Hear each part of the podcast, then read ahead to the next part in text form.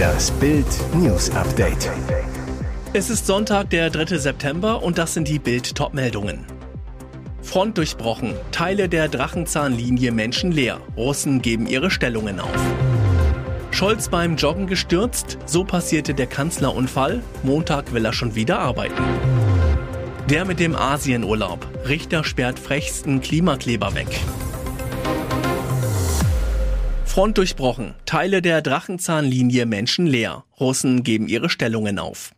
Es sind erstaunliche Aufnahmen, die ukrainische Soldaten aus der umkämpften Region Zaporischia verbreiten.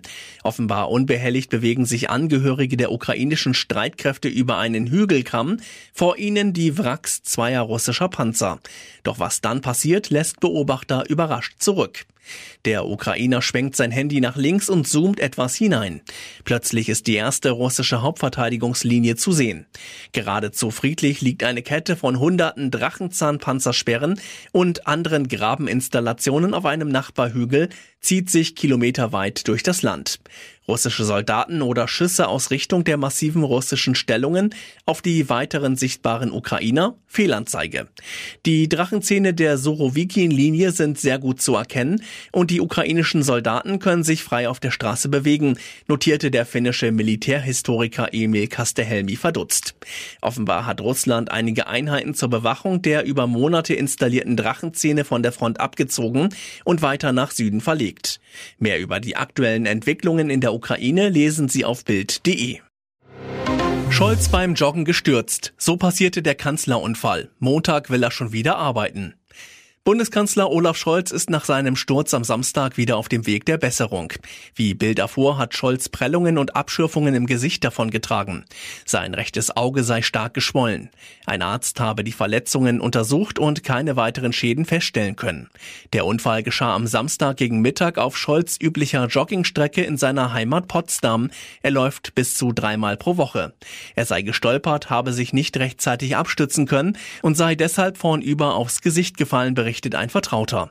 Seine Leibwächter seien wie immer bei ihm gewesen, hätten umgehend für Hilfe gesorgt. Den Sonntag verbrachte der Kanzler vorsichtshalber in seiner Wohnung in Potsdam. An diesem Montag will Scholz wieder wie üblich an seinen Schreibtisch im Kanzleramt zurückkehren und auch Termine wahrnehmen. Der Kanzler ärgere sich über sich selbst, hieß es auf Bildanfrage gestern aus Scholz Umgebung. Dennoch gehe die Arbeit nach dem Wochenende weiter wie bisher. Eine tiefrote Schwellung unter dem rechten Auge ändert da offenbar nichts. Streit während Fahrt eskaliert. Frau an Autobahn ausgesetzt. Ob die sich wieder vertragen? Nach einem heftigen Streit hat eine Frau eine Freundin einfach aus dem Wagen geworfen auf dem Standstreifen der A38. Wie die Polizei mitteilte, hatten Beamte die 40-Jährige am Samstagabend am Rande der Autobahn nahe Großkorbeta bei Weißenfels im Burgenlandkreis gefunden. Sie ist von einer befreundeten Autofahrerin aus dem Wagen heraus komplimentiert worden, erklärte eine Sprecherin. Ihr Mobiltelefon befand sich noch im weitergefahrenen Auto. Schließlich stand die Frau allein und hilflos an der Autobahn, bis schließlich die Polizei auf sie aufmerksam wurde. Die Beamten nahmen die 40-Jährige mit, fuhren sie zum Weißenfelser Bahnhof. Da sie immerhin Geld dabei hatte, konnte sie von dort aus in einen Zug steigen. Worum es bei dem Streit ging, ist unklar, so die Polizei.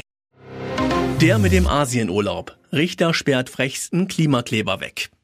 Er gilt als frechster Klimakleber in Deutschland. Yannick S. blockierte Straßen, flog in den Urlaub nach Südostasien und schwänzte einen Gerichtstermin in Stuttgart. Und nun auch noch das. Nur zwei Tage nachdem der 24-Jährige vom Amtsgericht Stuttgart-Bad Cannstatt zu zwei Monaten Haft verurteilt wurde, blockierte er schon wieder eine Straße. Jetzt ist Schluss mit lustig. Die bayerische Polizei hat den dreisten Klimakaoten erst einmal weggesperrt. Yannick S. soll mit mindestens zwölf weiteren Aktivisten wichtige Münchner Hauptstraßen blockiert haben. Ein Richter erließ gegen die Klimakleber ein sogenanntes Präventivgewahrsam. So soll verhindert werden, dass sie während der Automobilmesse IAA in München weitere Straftaten wie Straßenblockaden begehen. Ein Polizeisprecher im Zusammenhang mit den Aktionen ermittelt die Münchner Kriminalpolizei gegen alle beteiligten Personen, unter anderem wegen Nötigung, Verstößen gegen das Versammlungsgesetz und die gültige Allgemeinverfügung. Was die Justiz von Baden-Württemberg nicht schafft, bekommen die Kollegen in Bayern offenbar problemlos hin. Möglich macht es das bayerische Polizeiaufgabengesetz, Demnach können Personen auch ohne Verurteilung bis zu 30 Tage eingesperrt werden. Und jetzt weitere wichtige Meldungen des Tages vom Bild Newsdesk. Schlammdrama in der Wüste. Ein Toter, Zehntausende bei Burning Man Festival eingeschlossen. Dramatische Zustände beim Burning Man Festival in den USA. Aufgrund von heftigen Regenfällen haben die Organisatoren die Besucher dazu aufgerufen, Essen, Wasser und Treibstoff zu sparen. Außerdem sollen diese an einem warmen und sicheren Ort Schutz suchen.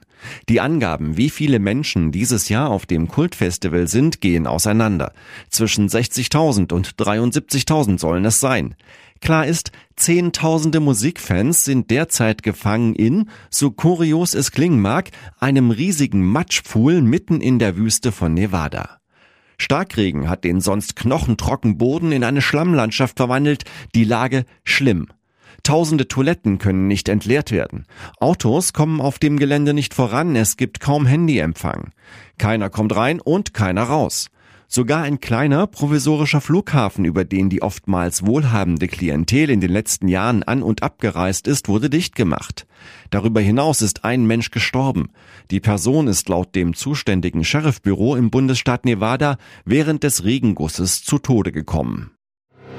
Schon 12 Prozent teurer. Preisexplosion bei Nudeln. Mamma mia, die Pasta wird teurer. Die Preise für Hartweizen sind in Europa innerhalb kurzer Zeit um mehr als 20 Prozent gestiegen. Und ein Ende der Explosion ist nicht in Sicht. Das berichtet Agrar heute. Heißt, Verbraucher werden für Spaghetti, Tagliatelle, Rigatoni und Co. mehr bezahlen müssen. Schuld daran sind laut dem Branchenportal eine Dürre beim Großexporteur Kanada sowie das schlechte Wetter in Europa. Das International Grains Council sagt voraus, dass die weltweite Produktion von Hartweizen dieses und nächstes Jahr auf dem niedrigsten Stand seit 22 Jahren liegen wird. Mit der Konsequenz, dass die Lager so leer sein werden wie seit drei Jahrzehnten nicht mehr. Das verknappte Angebot lässt die Preise in die Höhe schnellen. Agrar heute schreibt von einem Schock für die Märkte. Das Marktforschungsunternehmen Nielsen berichtet, dass die Pastapreise im Einzelhandel in Europa bereits um rund 12 Prozent gestiegen sind. Was jetzt auf den deutschen Nudelliebhaber im Supermarkt zukommt, lässt sich noch nicht sagen.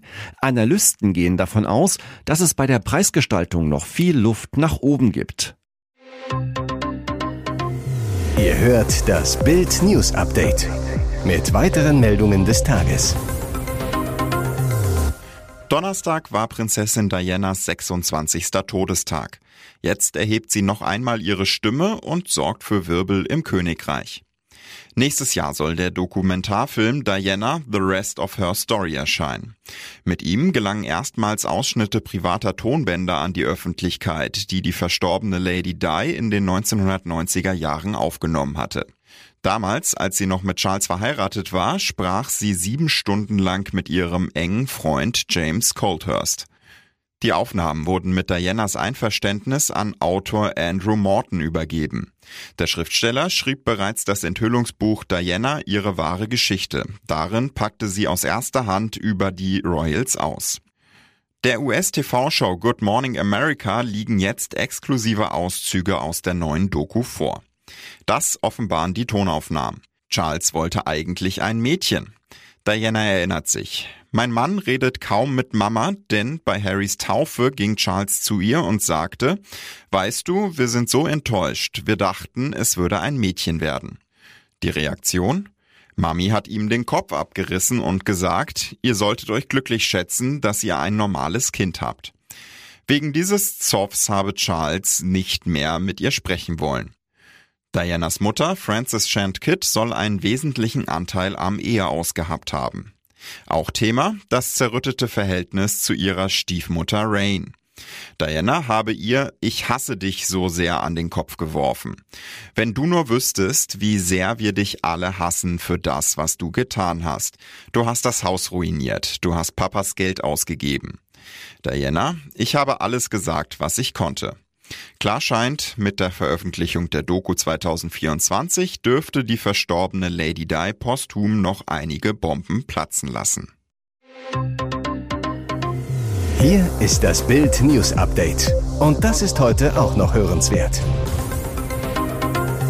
In knapp einer Woche geht es für Bundestrainer Hansi Flick um seinen Job. Länderspiel in Wolfsburg gegen WM-Schreck Japan. Danach noch gegen Frankreich. Einen Tag zuvor erscheint die vierteilige DFB-Doku All or Nothing, die Nationalmannschaft in Katar auf Amazon Prime Video. Sie nimmt den Fan mit auf die Reise zur Wüsten-WM und zeigt das Vorrunden aus nach den Spielen gegen Japan, Spanien und Costa Rica. Bild hat die ersten Folgen schon gesehen. In der Halbzeitpause des Gruppenendspiels gegen Costa Rica platzt es aus Flick heraus.